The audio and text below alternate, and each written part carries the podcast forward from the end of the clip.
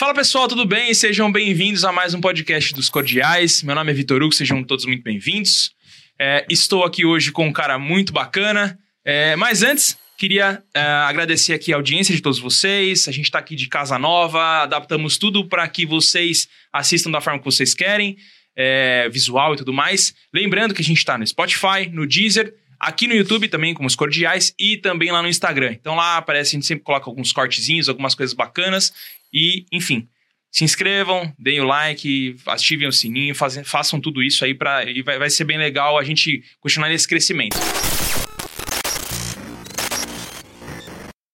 Cara, estou aqui com Vinícius Poit, um cara que eu já tô, eu já tô indo atrás já faz um tempo já para tentar gravar, que é um cara que eu gosto muito do conteúdo, já comecei é, a seguir faz bastante tempo. E vou fazer uma breve apresentação sua aqui. Vamos lá. Então vamos lá. Vinícius Poit foi é, candidato, é, foi eleito, né, deputado federal em 2018, relator do Marco Geral das Startups e coautor das leis de telemedicina no governo digital. Primeiro parlamentar em primeiro mandato a assumir a coordenação da bancada federal paulista, com 70 deputados e 3 senadores está sempre entre os melhores parlamentares do país, segundo o ranking dos políticos. Essa parte é muito importante, hein? Sigam o ranking dos políticos, que é muito bacana.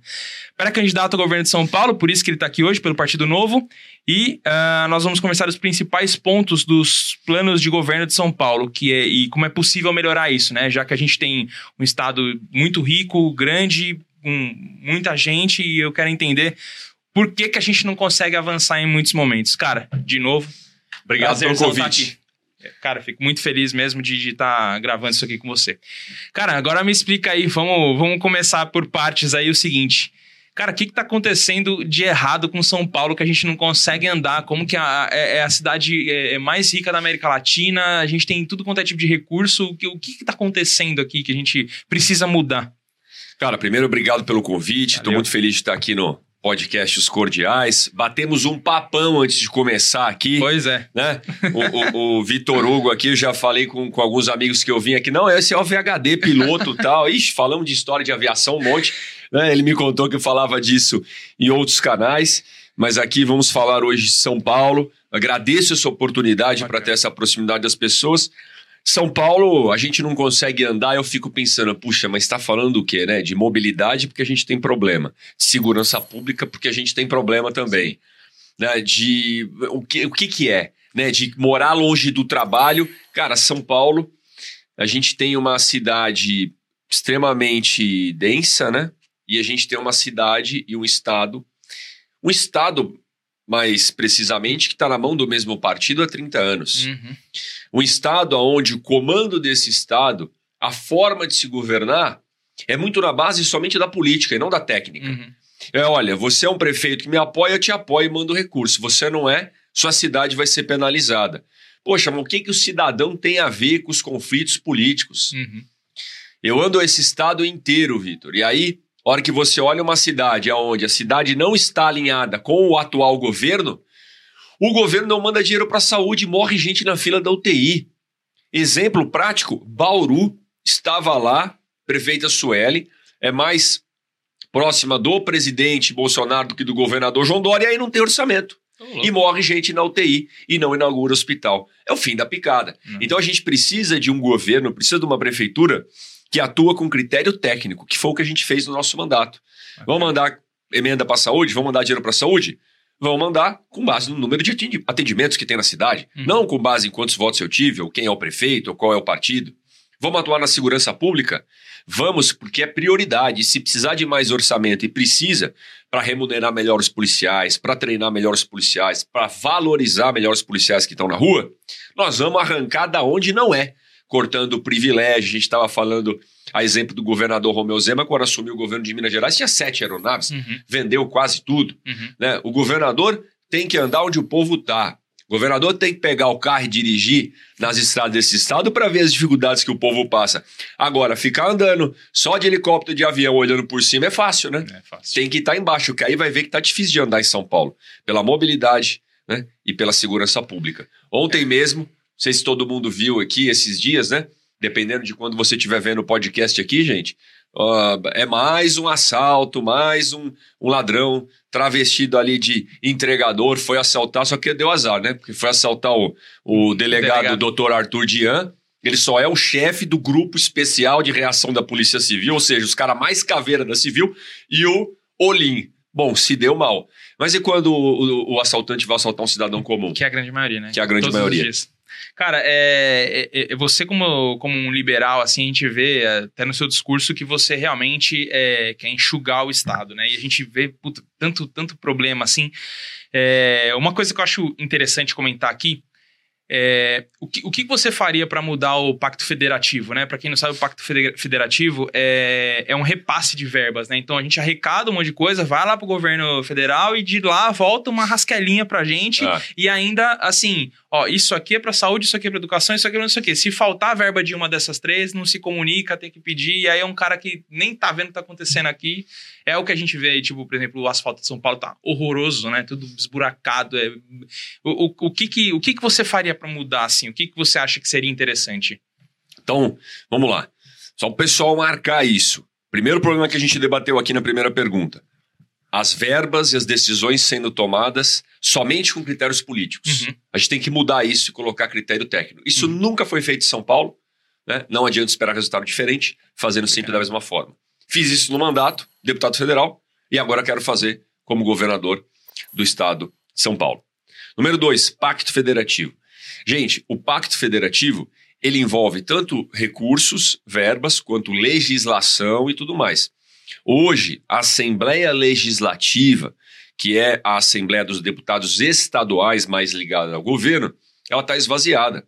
Ela praticamente não tem competência para legislar quase nada de muito importante. Uhum. Tudo acaba ficando na cidade ou no Congresso Nacional. Então, a gente tem que mudar essa dinâmica para que o poder esteja mais na ponta. Na cidade, sim, e na Assembleia do Estado, e no governo do Estado. Uhum. Agora, a sua pergunta é que todo mundo está comentando é em relação aos recursos. São Paulo arrecada, produz né, e gera impostos em São Paulo. E de tudo que São Paulo manda para o governo federal, que tem que mandar, e aí já está o primeiro problema, de a cada 100 reais que São Paulo manda, recebe de volta 9. Bacana. Tá errado, cara. e para receber esses 9, o governador tem que ficar fazendo moral com o presidente, com ministros e com deputados. Tá claro que este governo não fez isso. Uhum. E São Paulo foi penalizado por conta disso. Uhum. Novamente, não tem critério técnico, só tem critério político. Vamos mudar o pacto federativo para não ficar dependendo desses políticos. Uhum. E todo o dinheiro gerado em São Paulo ficar em São Paulo. Uhum. É isso que a gente tem que fazer. Hoje, numa cidade, quando eu falo São Paulo, estado, né? Mas vamos pegar São Paulo, cidade, e qualquer outro município aqui, Vitor. Mais, uh, menos de 20% do que se arrecada na cidade. Ou seja, gente, Todo mundo paga imposto, o cidadão, a empresa paga imposto. Pensa num clube, ou numa associação, num condomínio, num prédio. Todo mundo paga condomínio. Você paga, todo mundo paga imposto. E você tem que receber alguma coisa em troca. Todo mundo paga imposto na cidade de São Paulo para receber alguma coisa em troca. Só que do bolo que todo mundo paga, desse bolo, só fica 20% na cidade para gastar com as coisas da cidade. O asfalto, a educação, a segurança. O resto vai embora. Essa é a reforma do Pacto Federativo. Tem que ficar mais dinheiro na cidade. Eu falei do Estado, dos 100 reais que vai para a União volta 9, da cidade não fica quase nada também. Uhum. E aí tem que ficar fazendo moralzinha política. Então, as decisões políticas atrapalham todas, a gente tem que se blindar delas. Reformando o Pacto Federativo, deixando dinheiro na cidade e no Estado e menos dinheiro em Brasília. Mais Brasil, menos Brasília. Tirar poder dessa turma lá na marra. Já fiz isso como deputado federal, recusando o privilégio, não ter o motorista, não ter o carro. O pessoal aqui falou: olha, Poit, você vai vir aqui no podcast, tem o estacionamento, tem não sei o quê, entra por tal porta. Ué, eu vim de Uber. Não tem motorista, não tem carro oficial, não tem previdência, não tem seguro-saúde infinito, auxílio moradia, apartamento funcional. Sou mais econômico lá. Uhum. Para dar o exemplo para os caras. Agora, se os caras não quiserem seguir bom exemplo, nós vamos cortar deles na marra. Entendi. É, eu, ve, eu vejo assim, eu tô fazendo, enquanto você tá falando isso, eu tô fazendo uma análise, por exemplo, eu moro num, num prédio, né, tem um condomínio lá, eles entregam lá um descritivo, então boa parte do que é usado do condomínio é usado, por exemplo, para segurança, né, boa parte é da segurança particular, porque a gente não tem segurança hoje, né, o, o governo não, não provém, mas enfim. É, e, e, cara, eu fico imaginando se, tipo, o que eu pago de condomínio sei lá, os mil reais que eu pago lá de condomínio, só 20% ficasse no condomínio, o resto os caras, sei lá, usassem o dinheiro para arrumar um negócio fora. Cara, não, simplesmente não teria como funcionar. Cara, esse é o melhor exemplo. Do dia que deram esse exemplo, eu tô começando a usar. Pensem, aqui em São Paulo, capital funciona bem, né? E na maioria do estado, quem mora em prédio, né? Uhum. Vai doer no bolso. Porque imaginam que tudo você paga de condomínio, você paga mil reais de condomínio, só fica 200 para consertar as coisas do condomínio. Não ia funcionar nada. Para onde vai o outro dinheiro? Você nem vê a cor. Não vai funcionar nada, não vai ter segurança, não vai ter o porteiro direito, não vai ter nada. É essa situação do Pacto Federativo. A gente tem que mudar. Cara, triste, né? É, uma, uma, pergunta que eu ia falar aqui, né? Você fez uma, a imersão de Medellín, né? Você voltou recentemente, uma imersão de cinco dias em Medellín. É, conta um pouquinho o que, que, você, que, que rolou lá, assim, o, o, pelo que eu entendi, foi uma coisa mais liberal, né? Uma, uma parada mais nesse sentido ou não? Olha, a gente foi lá, principal, por vários motivos, Medellín hoje é a cidade mais inovadora. É mesmo? A cidade mais inteligente do mundo. Caramba, eu não sabia não. Passou Tel Aviv, passou Silicon Valley, passou tudo. É mesmo, que bacana. Medellín já foi a cidade mais violenta do hum. mundo em 1992. Ah, era Escobar ali é, e tudo mais. 381 homicídios para cada 100 mil habitantes. Caceta, muita coisa. Hoje é 14. Ah, quanto que é São Paulo? Só para ter uma ideia de parâmetro. 6. Eles eram 382, 381. Quanto que é a cidade mais violenta do mundo hoje? 100. Ou seja, era muito. Era muito violento. Três vezes mais violento que a cidade mais violenta hoje. Como é que eles mudaram isso? Fui lá entender.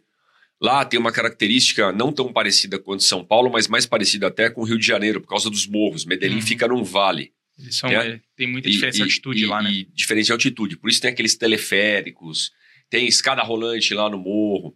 Aqui em São Paulo, capital, às vezes tem algum outro comunidade que é assim. Mas o principal é retomar a confiança da população, o Estado retomar a confiança da população. Hoje, aqui em São Paulo, o Estado não está presente em um monte de lugar. Uhum. Não está presente e não tem a confiança das comunidades. Todas as comunidades onde o Estado não está, ou seja, quase todas, alguém está. Não existe vácuo. Uhum. E quem está hoje é o crime organizado. É o vácuo do poder, né? É o vácuo do poder que não existe. O Estado não está presente no sistema penitenciário. E quem está? O crime organizado. Não, como assim, Poit? Lá dentro o Estado não apita. E a hora que o Estado não está presente, não tem a confiança das pessoas, a gente não consegue resolver os problemas e, e fica num acordo meio tácito, sabe? E é o que esse governo atual fez durante 30 anos e deixou crescer um problema bem difícil de resolver. É. O que, que eles fizeram lá? Teve um enfrentamento inicial, mas teve principalmente o Estado oferecendo o braço, o Estado estando presente, onde a população precisa. O problema de segurança pública não se resolve sem polícia. Precisa de polícia preparada, enfrentamento, né? E ir para cima. Mas precisa de outras coisas. Entrou na comunidade, teve enfrentamento com crime, Aí vamos levar oportunidade. Vamos levar biblioteca pública, vamos levar esporte e cultura, vamos levar escola de período integral, vamos levar ensino técnico, cuidado com a primeira infância, porque aí é prevenção de chegar na fase adulta e já ser, é, por exemplo, um, uma pessoa que segue para o lado do crime. Vamos levar um centro de mediação de conflitos ali na comunidade, porque hoje aqui em São Paulo, tem algum conflito, eles recorrem a quem? Ao Tribunal do Crime. Ó, Roubaram lá, meu. E aí, como é que vai acontecer? E segue lá pro tribunal deles. Porque o Estado não está presente. Então a gente precisa voltar com a polícia comunitária. A polícia precisa estar presente, não só quando precisa ou só quando chama.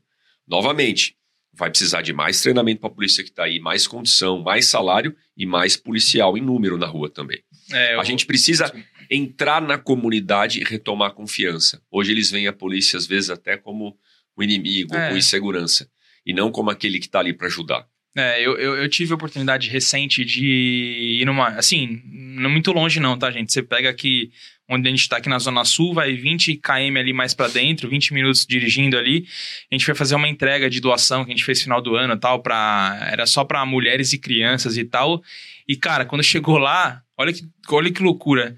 Vieram cobrar a gente e a pessoa que estava organizando a ação, porque o crime queria din o dinheiro que estava sendo colocado ali. E a gente falou: olha, não tem dinheiro, a gente está entregando kit de higiene e tudo mais, e não tem. Então, assim, é, você já viu que, cara, para um cidadão comum que não está acostumado com isso, o cara já fica. Eu fiquei assim, eu falei, opa, tô, tô arrumando problema com quem eu não deveria. Eu tava querendo ajudar e Então é isso, né? O fato de não ter um, o poder do governo ali acaba sobrando para pessoas que vão cuidar disso de jeito muito pior, né? Então... Perfeito. E aí a gente fala o seguinte: o novo, né, e a nossa política é do governo aonde ele é necessário, aonde é prioridade.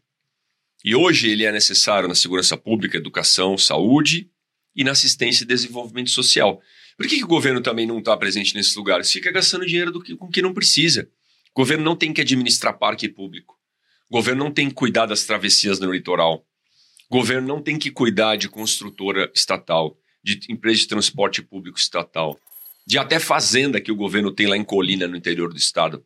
O governo tem que cuidar do que é prioridade para a população. Uhum. Novamente, a gente paga o condomínio aqui, na verdade, e a gente paga forçado, porque imposto você tem que pagar, é obrigatório, né? Sim. Tem até o, o, o outro lá que diz que imposto é roubo. É. Entendeu? É, o cara confisca o seu dinheiro e tem que te devolver alguma coisa em troca. Sim. Então o governo tem que devolver para quem é prioridade. Eu não quero o governo gastando meu dinheiro com empresa estatal ineficiente, eu quero o governo gastando meu dinheiro com o que a população precisa. Uhum. E aí está aí a situação das nossas comunidades no estado de São Paulo. Então, foi muito boa a experiência de Medellín para entender dessa retomada de confiança, para entender que a gente vai combater o crime não só com polícia, mas também oferecendo as oportunidades que o crime oferece para eles, sabe? De oportunidade de trabalho, de presença, de conflito, de, de conteúdo para a molecada. O contraturno da molecada não pode ser o crime, o contraturno precisa ser a escola. Só precisa ter a escola lá, Sim. senão vai ser o crime, precisa ter outro tipo de exemplo. É, a referência deles de sucesso, né? Eu imagino uma criança de dentro de comunidade, a referência de sucesso que ele tem é o traficante, né? Ele vai falar, o cara que anda com as motocas ele, e tal, é, tá andando Ele com... precisa ter outro tipo de referência. Precisa ter outro tipo de referência. E aí uma coisa muito legal que eu vi lá, primeiro não tem reeleição em Medellín. Ah, eu é? particularmente sou contra a reeleição. Então respeito, né? Todo mundo que vai para essa linha. Mas o fato de não ter a reeleição permite que o prefeito tome as decisões que são precisas lá e às vezes até impopulares num primeiro momento, mas que são boas para a população. E a cidade está voando. Lá eles falam de política de Estado, não política de governo. E qual que é a diferença das duas? Política de Estado é aquela perene, é aquela que pode passar outros políticos, mas tem um projeto de médio e longo prazo acontecendo. Política de governo é aquela política temporária. Uhum. O governo que está há quatro anos faz uma coisa, o outro que assume desmonta tudo. É, então, é, sabe? essa era a minha questão que eu ia E falar para, agora. inclusive com obras. É, é, a minha questão que eu ia perguntar é justamente essa, porque eu vejo assim que geralmente as coisas são mais é, é, olhadas a longo prazo, elas têm a tendência de ser melhores lá na frente. Às vezes, se você toma é, medidas muito imediatistas, você acaba. Como, como que isso funciona na sua visão de você, você ser contra a reeleição? Como isso pode funcionar? Você realmente. A ideia é passar o bastão para alguém que tem mais ou menos as mesmas ideias alinhadas com você, certo? Para funcionar, ou tô errado? Olha, a ideia né, que a democracia funcione e que as pessoas escolham quem está lá. É lógico que dando o exemplo durante quatro anos e mostrando que funciona e mostrando o, o que pode dar certo para a população em São Paulo, a gente espera que as pessoas olhem para aquilo e vamos eleger alguém que segue a mesma linha. Uhum. Então, durante quatro anos sendo governador do estado de São Paulo, é fazer tudo o que São Paulo precisa, sem ficar agradando partidos ou políticos e afins, mas agradando e eh, seguindo as prioridades da população, enxugando a máquina, reestruturando e reduzindo o número de secretarias de Estado. Hoje São Paulo tem 27 secretarias. É, Pode que- ter muito menos. Eu não sei se eu posso estar errado, mas funcionaria muito bem com 10, 15. não? É, com umas assim. 15, por aí. Minas Gerais tinha 21 com o PT, hoje tem 12 com o Zema. E funciona muito bem. Uhum. Então, dá para a gente dar o exemplo em São Paulo. O governador não precisa de tanta aeronave e tanto helicóptero em São Uhum. Paulo. Pode ter mais eficiência nisso. Uhum. O governador não precisa ter ala residencial no Palácio dos Bandeirantes. Sim. Vai morar na casa dele. Sim. vai enfrentar os problemas que os paulistas enfrentam para ele poder resolver. Porque se conhecer o estado de São Paulo só por cima, desce de helicóptero, sobe e vai para outro lugar, ele não vai conhecer as estradas, não vai sentir a dor do povo. Então, espero que, dando exemplo como um governador novo de verdade, que enxuga a máquina pública para que sobre mais para o povo, a população eleja alguém nesse sentido. Sim. E também tomando decisões, e essa é a minha linha, junto à Assembleia Legislativa, para termos políticas de Estado. Fazemos de tudo para que o próximo governo não chegue e desmonte, sabe? E aí você precisa de diálogo, precisa conversar com os outros partidos, porque não adianta a gente seguir para o enxugamento da máquina, para uma desburocratização, para facilitar a geração de emprego, para botar mais ensino técnico no estado de São Paulo. O ensino técnico aliado ao contraturno escolar, ele vai ajudar a melhorar a empregabilidade dos jovens, vai ajudar a ter uma mão de obra mais qualificada e atrair empresa. Aí vem outro governo, não, vamos acabar com esse monte de ensino técnico. Aí não vira. É, faz sentido, faz sentido. É, uma outra coisa que eu, que, eu, que eu anotei aqui é sobre segurança pública, né? A, a população de São Paulo cresceu de 40 para 46 milhões de pessoas nos últimos 10 anos. E o efetivo policial é, caiu. Você comentou aqui é, de você treinar melhor e, e, mas por exemplo a gente vê até uma medida por exemplo que o Dória fez de tirar as armas de fogo do, dos policiais e dar é, algum outro tipo de, de, de arma assim é, é, o, o, como, como que seria isso é, o, o que você vê como solução para isso quando a gente fala de melhor treinamento é cuidar do ser humano também que está ali uhum. policial que ganha mal né? hoje ele tem até um equipamento razoável aqui na polícia militar do estado de São Paulo mas ele precisa, poxa, de até um, um apoio, um treinamento, vamos falar, gestão de recursos humanos ali, uma capacitação até psicológica, um uhum. apoio ali para aguentar firme. É, não, porque não é duro. Não é, não é, não é não fácil, é fácil né? o que ele está combatendo. Mas também remuneração melhor. Não adianta o Dória dar 20% de aumento é, depois de anos, anos sem reajustar, não faz nem cócega. Perto do que o resto da, da Polícia Militar espalhada pelo Brasil ganha. Então precisa de maior acompanhamento, treinamento de outras habilidades além do que ele está fazendo ali na rua, capacitação para lidar com as pessoas e por aí vai, para ser um profissional mais preparado, com mais é, é, capacitação contínua, mas precisa remunerar melhor a polícia que está na rua. Isso é, é inevitável, tem que fazer. E não pode também um governador que entra, fala que São Paulo vai ter a polícia mais bem paga do Brasil e depois não cumpre. Uhum. Né? São Paulo e o Brasil, como um todo, está cansado de político que promete e não cumpre. Aí eu falo o seguinte: analise o que esses políticos fizeram daqui para trás. Isso vai dizer o que eles vão fazer daqui para frente. Uhum. Daqui para trás. E aí, falando do meu lado, o que, que eu fiz? O que, que eu prometi? O que, que eu entreguei no meu mandato? O que, que eu fiz na iniciativa privada? Aí isso vai dizer muito do que eu vou fazer daqui para frente. É o famoso E daqui para frente, exato. A polícia militar vai ter um tratamento muito mais digno, né? e o que ela merece no estado de São Paulo. Melhor remuneração, melhor capacitação e maior número de policiais na rua. Sobre a questão dos equipamentos, na verdade o que ele fez é, é fornecer essas armas de choque, né? Uhum. O, o, o, os chamados tasers, Taser. essa, essas armas, porque elas não são tão letais quanto as armas de fogo e elas servem, até conversando com a polícia, foi bem visto pela corporação, porque no momento de um conflito, o policial só tem uma solução, que é a arma de fogo. Uhum. Né? Se tem alguém com alguma faca ou algum conflito, até sem arma branca, sem arma nenhuma, e vem para cima de um policial, como é que ele se defende? Entendi. Então a arma de choque é um, é um meio termo ali que ajuda a conter uma situação sem precisar da arma de fogo, que é algo muito mais letal. Entendi. Então parece que foi até bem visto pelo, pelos policiais, eles não retiraram a arma de fogo Ah, para botar essa no lugar. É, era isso que eu queria saber. É mais um, Entendi. é mais uma medida. Mais um Então, além- que o cara tem para conter a situação. Além do treinamento físico mesmo, ele tem a arma de fogo e tem uma medida intermediária para uma situação que não é necessário dar um tiro ou fazer alguma coisa do tipo. Entendi, entendi. É, é, é, pensando por esse lado, realmente parece, parece uma, boa, uma boa saída. É, cara, vamos lá. A gente falando sobre é, favelas, comunidades e tudo mais, uma coisa que é inevitável a gente tocar no ponto é de educação. É, o que, que você enxerga hoje que a gente poderia fazer? Porque, assim, é, até minha, minha, minha esposa lá, a família dela tem uma escola. Eu vejo que o, MEC trava muito ali, né? Eu sei que talvez não esteja sobre a, juri, a jurisdição e tudo mais. Mas o que, que você enxerga que possa melhorar em relação à educação? E. é, eu, eu vi recentemente um, uma- um podcast com o Dória, ele falando que ele abriu muitas vagas para criançada, para, como é que fala? É, de tempo integral, é, creche e tudo mais. O que, que você acha hoje que é o ponto-chave que a gente pode melhorar, principalmente educação? Que eu vejo isso. A maioria da- das pessoas muitas vezes não tem entrada em mercado de trabalho, às vezes não tem nem é, competência, às vezes, de arrumar um emprego, porque teve uma educação ruim. É, o que, que você o que, que você vê aí no, no futuro aí? Que, qual seria a sua proposta para seguir nessa linha? Boa. Como a gente falou no começo, né? A gente falou muito de segurança pública, né? Como uma das prioridades do Estado, né? Do melhor treinamento, melhor capacitação, aumentar o número de policiais na rua, melhorar a remuneração, que vai ser prioridade do nosso governo. A gente vai falar de saúde em algum momento, assistência e desenvolvimento social e educação, que é base dessa sociedade. Uhum. O governador atual fala e joga os números, mas ele precisava conhecer as escolas. Ele sabe o que está acontecendo nas escolas de, de ensino integral. Se der pra Quantas escolas ele já visitou? De helicóptero não dá para ver o que está acontecendo dentro da escola, né? E com os professores e com os alunos. Durante o nosso mandato, eu tenho visitado as escolas no estado de São Paulo.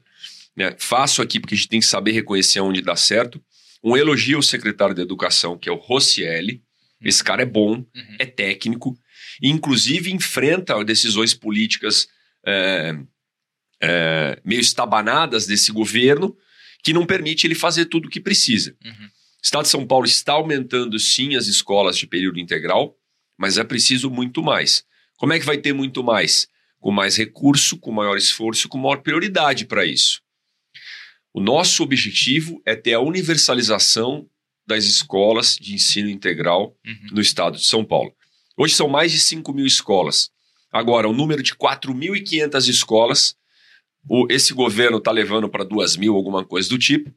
4.500 escolas de ensino integral vai abastecer, porque uma escola tem uma escola que é pequena, outra escola que é grande, né?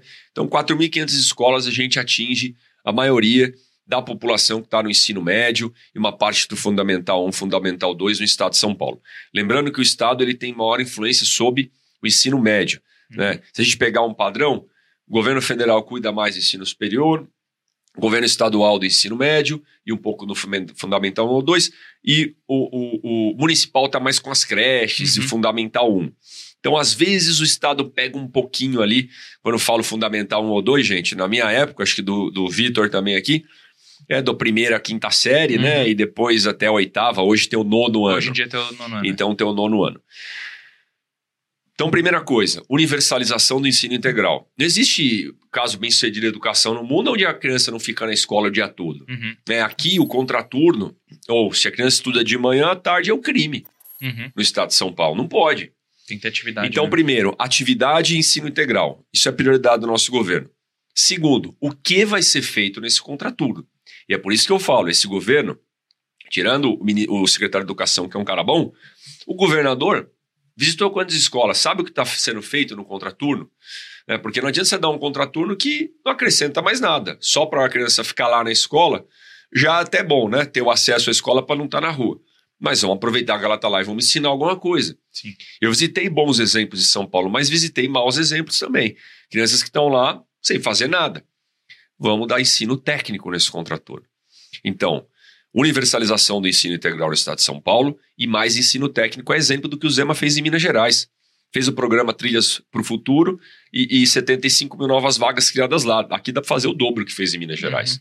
Poit, com qual orçamento? Assim como eu falei, precisa de orçamento para a polícia, tem muito orçamento para tirar de outros lados. Esse ano somente o governo está com muito orçamento para fazer obra eleitoreira, né, para olhando para a eleição. Uhum. Como a gente não fica olhando só para a eleição, a gente não toma decisão política, toma decisão técnica, nós vamos cortar de onde está sobrando e vamos alocar mais orçamento onde precisa. Segurança pública e educação. Aí sim, nós vamos ter mais capacidade de oferecer ensino técnico. Poit, a capacidade da estrutura das escolas? Poxa, pode ter escola privada também oferecendo. Pode ser parceria, além do Centro Paula Souza, que são as ETECs, Uhum. as escolas de ensino técnico, as FATECs ensino mais superior, A gente tem o próprio SESI Senai, a gente tem o Sebrae que ajuda em capacitação, e a gente tem escolas uh, privadas para fazer isso. Uhum. Anteriormente, o governo federal fez isso de uma forma errada e prioritariamente errada com o ensino superior. É ProUni e FIES para investir no ensino superior. E aí ele fez um monte de dono de universidade ficar rico Uhum. e a população ter acesso ao ensino superior somente pagando com FIES, com ProUni, mas numa faculdade não necessariamente de melhor qualidade. Mas, gente, o investimento no Brasil não tem que ser no ensino superior. Tem que ser mais no ensino Claro. básico, é o feijão com arroz, senão o cara chega na faculdade e não sabe fazer conta. Ah, pô, você tá jogando dados ao Léo. Não. Saiu as provas do SARESP. O que, que é o SARESP? É a comparação de todas as escolas do estado de São Paulo. O nível de proficiência em matemática de um aluno que sai do ensino médio no estado de São Paulo, cara, de 100 alunos, 5 sabem fazer todas as operações e proporção em regra de 3. Não é. Como é que o cara desse vai para faculdade? Não adianta você dar nem faculdade de graça, nem faculdade paga, nada. Não vai funcionar. Você precisa investir no feijão com arroz. Então, ensino integral, ensino técnico e aí fazer parceria público-privada para melhorar o ensino médio e ensino técnico dessa molecada. A gente pode criar um FIES, um ProUni estadual, alguma coisa do tipo, porque aí você aloca mais orçamento e tem apoio privado para isso. Essas são as prioridades do nosso governo em relação à educação. E aí, quando olha né, para o, o, o basicão ali, o feijão com arroz mesmo no fundamental 1 ou 2 para ajudar os municípios, projeto de CMS educacional. O que, que é isso? Parte do condomínio que a gente paga, né, parte dos impostos que a gente paga, fica para o Estado, que é o tal do ICMS. Todo mundo lembra do ICMS por causa do preço da gasolina, que está caro demais. 20 e poucos por E cento. tem muito imposto na gasolina aqui no estado. Agora, o ICMS está em tudo, está em todo o consumo, e esse ICMS volta parte para os municípios. Então, o governador manda uma cota lá para São Bernardo, manda uma cota lá para Satuba, para Ribeirão, e por aí vai. A gente pode condicionar a cota que o governador manda para os municípios à qualidade do ensino local. Uhum. Olha, você está melhorando o índice Saresp aí da, da escola da tua cidade, vai receber mais. Está piorando, vai receber menos. Aí você incentiva o município a cuidar melhor da educação. Isso não é inventar a roda. Acontece já em Pernambuco, acontece no Ceará, por exemplo. Ensino integral, ensino técnico e projeto de mandar ICMS com base em metas de educação. Bacana, bacana, muito legal. Bom, é, a gente já indo mais ou menos aqui para o último ponto sobre é, saúde, né? Estamos passando por uma pandemia e embora os protocolos de saúde estejam mais flexíveis, é, viemos e, enfim, para justificar os lockdown, os lockdown e tudo mais que, segundo o governador, não teve lockdown no Brasil, teve quarentena no, no estado de São Paulo, teve quarentena e não lockdown, lockdown é diferente, segundo ele. Mas, é, enfim, com todos os problemas que a gente vê, como você vê solução aí, até, por exemplo, né, numa situação como essa que a gente passou, o que você agiria de diferente? Cara, o governador, ele é um marqueteiro, Uhum, né? O uhum. governador é um publicitário, inclusive por formação, Sim. E, e- então, essa experiência. Dizer, ah, não teve lockdown, teve... cara, não adianta ficar explicando. Para um bom comunicador, e ele sabe disso, todos aqui sabem disso, o que importa é como as pessoas recebem a mensagem, como as pessoas entendem e como isso afeta o bolso das pessoas, não é o marketing em cima disso. O governador diz isso, assim como ele diz que durante a pandemia ele não aumentou imposto. E aumentou. Ele retirou subsídios. Não interessa, para o cara que está lá trabalhando, aumentou o dinheiro que ele tira do bolso, ficou mais caro a carne, mais caro o remédio, mais caro o agro, mais caro tudo. É o fim da picada, um governo rico, um governo cheio de estrutura. Em vez de cortar na carne do governo, ele aumenta o imposto do povo. É uma falta de sensibilidade isso. E isso aconteceu inclusive na saúde. Então, não vem com essa explicação, não teve lockdown, não teve aumento de imposto. Pô, parece que a gente vive num mundo das maravilhas. E o governo do estado de São Paulo é, sim, muito rico, é, é, um estado rico, população pobre, população sem emprego, po- população é, perdendo as empresas que estão indo embora do estado. Saúde em São Paulo, a gente tem 100 hospitais estaduais no estado. Eu quero que todos aqui mandem comentários aqui no vídeo para depois a gente debater um pouco mais. Hospital Mário Covas em Santo André, vai lá, estadual. Hospital HC de Bauru, meio capenga ainda porque o governo está prejudicando e fazendo a população morrer na fila porque não manda dinheiro, mas para ser estadual também. HR, Hospital Regional de Presidente Prudente, estadual também, dá seu CPF nesses hospitais, não vai puxar de uma base de dados única. Cara, como é que a gente não tem e a gente vai ter no nosso governo prontuário único eletrônico estadual? É o mínimo. Você que trabalha numa empresa, que é o dono de franquia, qualquer coisa do tipo, tem cinco, seis unidades, né? Ou quem trabalha aí no Subway, imagina, acho que é a maior franquia do mundo, negócio uhum. assim. Cara, se você digita um negócio numa, você tem que ter uma base de controle, uma base de dados única.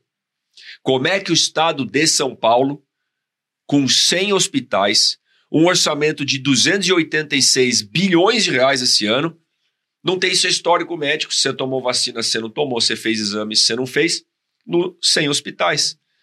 Ah, Poit, será que eles têm dinheiro para isso? Pelo amor de Deus, tem. Poit, será que eles têm tecnologia para isso? Tem até empresa para fazer isso, que é a Prodesp empresa do Estado para cuidar de tecnologia e que tem capacidade para fazer isso. Então, vamos colocar prontuário único eletrônico nos 100 hospitais do Estado de São Paulo. Colocar no Brasil, no SUS inteiro, concordo que tem mais dificuldade, mas no Estado de São Paulo dá para fazer. Tá. Vamos ampliar a telemedicina, medicina à distância. A gente já fez isso no nosso mandato, vai fazer aqui também. Por quê? Atenção primária que, que é primária, né, gente? Tem a primária, secundária e terciária, né? Tem é, baixa complexidade, média e alta complexidade. Baixa complexidade você eh, resolve numa unidade básica de saúde, numa unidade de pronto atendimento, e aí você evita o gargalo, evita as pessoas irem para os hospitais que estão lá para cuidar de coisas graves para resolver coisas simples. Aí o cara precisa de coisa grave e não tem espaço, porque ele está cheio. Então a gente precisa botar mais eficiência nesse processo de saúde e o prontuário único eletrônico ajuda, a telemedicina ajuda. E aí a gente vai cuidar mais da prevenção, cuidados primários para desafogar a fila de cirurgias, desafogar os hospitais de alta complexidade que precisam cuidar de tratamentos oncológicos e outras necessidades, que hoje estão abarrotados de gente. O médico da família. E eu falo isso com propriedade que a minha irmã é residente lá na USP em Ribeirão Preto de medicina da família. Cara, medicina da família, o que, que é isso? Medicina da família é aquele médico que vai na comunidade, entra na casa, conversa. Olha, como é que está a sua alimentação, como é que está o saneamento básico. Cuidados para prevenir que seja muito mais caro lá na frente. Então, se a gente botar um foco nisso daqui com transformação digital e tecnologia, gente vai melhorar a saúde do estado de São Paulo. Para ter um dado, esse médico da família, quando eu falo de cuidado do saneamento, dá dicas, a gente tem que ter saneamento, né? Você sabia? A gente trabalhou no marco legal de saneamento lá. Um real investido em saneamento básico, coleta de esgoto, cano, significam quatro reais economizados em saúde. Porque a hora que o cara, a criança tá brincando ali, vai em qualquer. Eu quero saber se o governador já pisou na comunidade mesmo. Mas não é pisar na comunidade, botando mão de polícia, isolando a área. Vai lá. Vai lá, não sei nem se consegue andar. Não sei se é. nem se vai entrar. Suja o sapato lá, pisando lá no esgoto, é onde a população pisa, onde a população vive. E aquilo ali causa algumas doenças. Pô, tira a molecada da escola, faz o cara faltar no trabalho. É muito ruim. Então, a gente precisa investir nesses cuidados primários, básicos, que significa economia de dinheiro na saúde também. É, é essa é a nossa olhar para a saúde com transformação digital e com atenção primária. É, você comentou isso, é, é é, existem diversas é, de investimento exterior querendo investir em, em, coisas como essa. Então, assim, não é que falta dinheiro, é questão de organizar o negócio, é possível você colocar tudo isso. E você levantou um ponto aqui, né, da forma com que o governo atual fala, que eu vi, né, ele falando assim, essa daqui para mim foi a mais gritante. Ele falou assim: nós dobramos o salário dos professores. Só que na verdade não dobrou, só dobrou a carga horária. Então a pessoa está recebendo exatamente mesma, a mesma coisa, só que trabalhando duas vezes. Então existem formas de falar as coisas e, e dar essa conotação errada, como você está dizendo. É, eu ia comentar aqui agora, o, a gente fez na outra temporada, a gente gravou um episódio com o Marcelo Toledo, que ele já foi um dos sócios do, fundadores do Nubank, e ele tem uma empresa de é, saúde, em tecnologia em saúde. E ele estava explicando justamente isso, que é uma pirâmide, que hoje a pirâmide está inversa, né? Na verdade, você tem um monte de gente indo para o hospital para qualquer coisa, sendo que poderia ser, poderia ser resolvido com uma forma simples de tecnologia. Uma dor de garganta, um sintoma. Fala assim, ó, você provavelmente está com uma virose XYZ, ou está com gripe, ou seja lá o que for, e aí você desafoga toda essa entrada absurda que tem de gente. Esse é o principal desafio. É. Agora precisa de vontade política. Uhum. Precisa querer enfrentar esse tema. O governo que não tem vontade política, que tem que ficar agradando seus apadrinhados. Ah, não, não mexe lá, porque aí você vai. Aquele emprego lá é indicação do deputado tal, do partido tal. Não vai a lugar nenhum. E vocês acreditam que esse governador deu uma secretaria para Rodrigo Maia? Rodrigo Maia foi presidente da Câmara dos Deputados e é deputado federal do Rio de Janeiro. Uhum. Ele criou uma secretaria nova. Não sei nem te dizer o nome da secretaria. Secretaria do Rodrigo Maia. Tem que chamar assim. Lá em São Paulo tem Secretaria da Saúde, Secretaria da Educação e Secretaria do Rodrigo Maia. Para nada.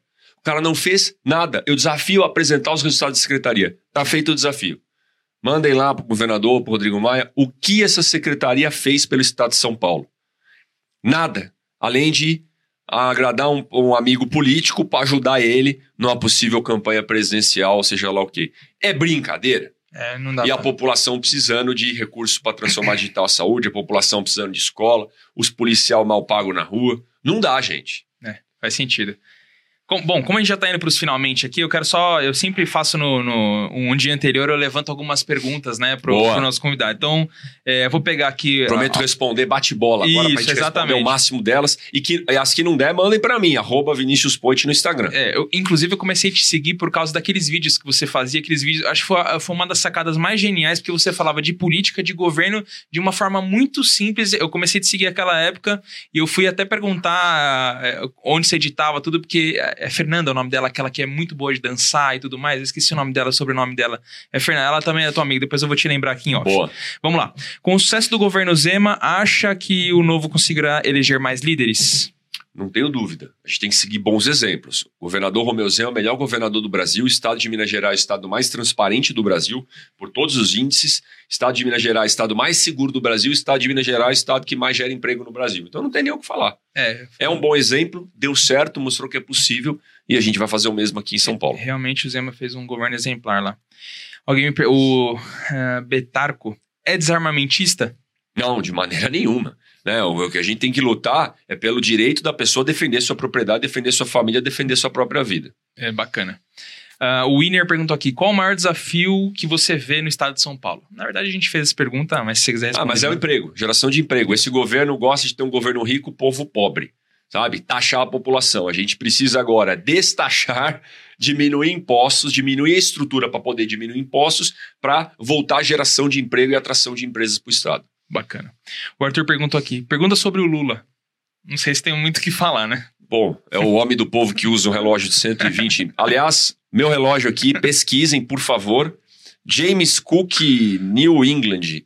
É um relógio feito por um brasileiro, meu amigo empreendedor, montou um site Bacana. Valoriza pequenos empreendedores, custa de 200 a 300 reais.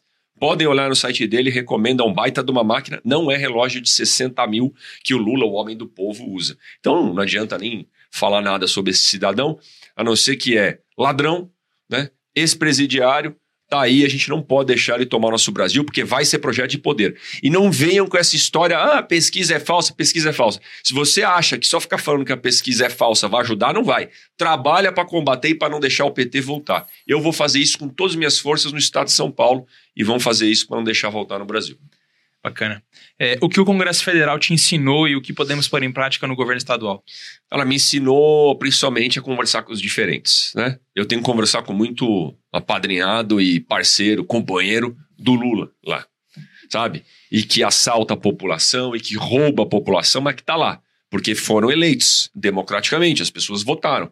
E você precisa aprender a conversar com o cara, né? Sem agredir o cara igual o Will Smith agrediu o, o colega dele lá, o Chris Rock. Então, assim, loucura isso aí. cara, você não. Tem hora que dá vontade de dar, né? Um safanão. Mas essa não é a boa política. Sim. A boa política é a política do diálogo, é a política que você respeita quem pensa diferente de você Uhum. e combate nos argumentos. Por isso que eu fui eleito coordenador da bancada paulista inteira. Com apoio, inclusive, dos partidos de esquerda, de todos os parlamentares de São Paulo do PT, que me viram, olha, esse cara é de direita, esse cara pensa diferente da gente, mas pelo menos ele escuta. Essa é a boa política, sem extremismo, sem oit- 880, sabe? Sem essa polarização que o Brasil vive. A gente precisa de alguém que trabalhe e foca na solução. Essa é a nossa posição para São Paulo. Bacana. Agora eu vou encer- encerrar com duas perguntas aqui do meu amigo Gustavo, que inclusive ele é afiliado novo. Um cara, Boa. um cara muito bacana. Valeu, Gustavo. Vai privatizar a Sabesp? Ah, com certeza. Ela já tem capital aberto na bolsa, né? Já uhum. tem parte do capital na mão do privado, mas o governo tem um grande controle. O presidente da Sabesp ali intimamente ligado com o governador. E a Sabesp, que é usada para fazer caixa, né? Uma empresa que é usada para fazer caixa para esse governo há tantos anos. O governo deveria fazer caixa para a população, não para ele próprio. Sim. Sabesp, assim como todas as outras companhias de saneamento, tem que ir para parceria público-privada ou para concessão. Foi para isso que a gente ap apresentou o marco legal de saneamento. E São Paulo tem um grande potencial para isso ainda. Bacana. Qual a importância de é, qual a importância de que forma você buscaria uma reforma do Pacto Federativo? É, a gente até comentou sobre isso. A mas... gente já busca isso desde antes, quando eu fazia aqueles vídeos, né? Não era deputado federal. Como deputado federal, a gente batalhou nisso. Agora sendo pragmático, porque não adianta o cara, ah, eu favor do Pacto Federativo. Qual que é a competência do governador nisso? A gente tem que ver como que faz. Uhum. O governador ele pode pressionar e ele pode articular na Assembleia, mas como governador, infelizmente, não tem a prerrogativa de botar um projeto. Para isso, eu estou fazendo pelas vias possíveis. Falo muito com os nossos deputados estaduais. Aqui em São Paulo, Ricardo Melão e o Bruno Souza, nosso deputado estadual de Santa Catarina, que iniciou o movimento a partir das assembleias no Brasil.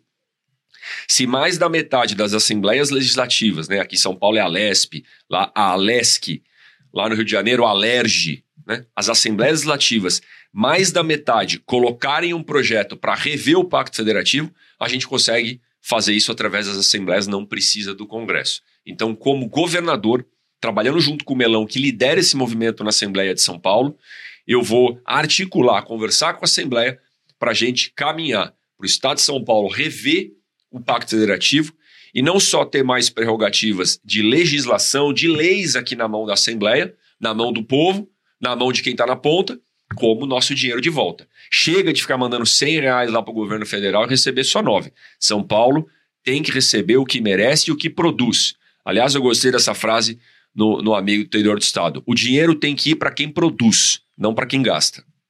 É, deu de César que. Como que é aquela frase do César? É, eles, o que é de César, é, eu esqueci agora. Enfim. de César é o que é de César. E, exatamente, assim. exatamente. Vinícius, cara, fiquei muito feliz de, de, bater um papo com você aqui, não vou extrapolar teu tempo. Foi muito bacana, é, é, é muito bom de ver que temos é, boas pessoas para eleger, então fica até a dica aí para todo mundo que segue a gente. Cara, todo mundo que você for eleger lá, procura, vai atrás, entra no ranking dos políticos. Pesquisa o histórico. Pesquisa histórica, é o que você falou. Olha o que essa pessoa fez daqui para trás, que provavelmente é o que ela vai fazer daqui para frente. Perfeito. Cara, muito obrigado. obrigado. valeu demais valeu, você estar tá aqui. Bom, agradeço demais aí a presença de todos vocês, a audiência que seguiu até a gente até agora. Vinícius, por favor, deixa suas redes sociais aí pra gente aqui, pra gente poder te seguir, ver os projetos que você tá fazendo e tudo mais. Obrigado pela, pelo convite para estar nos cordiais, é um prazer estar aqui com vocês. Mandem outras perguntas aqui nos comentários.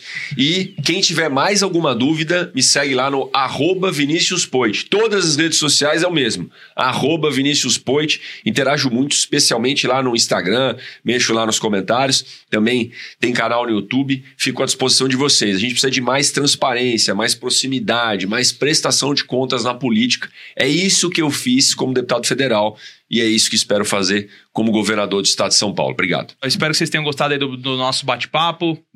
Como eu disse no começo do vídeo, não esqueçam, deixem o seu like, se inscreve aí e tudo mais. A gente sempre está fazendo alguns cortezinhos aqui, tanto no YouTube quanto também lá no Instagram. E para quem gosta de ouvir o áudio, para é, fazer um cardio no trânsito e tudo mais, temos opção também, é, tanto do Spotify quanto do Deezer, beleza?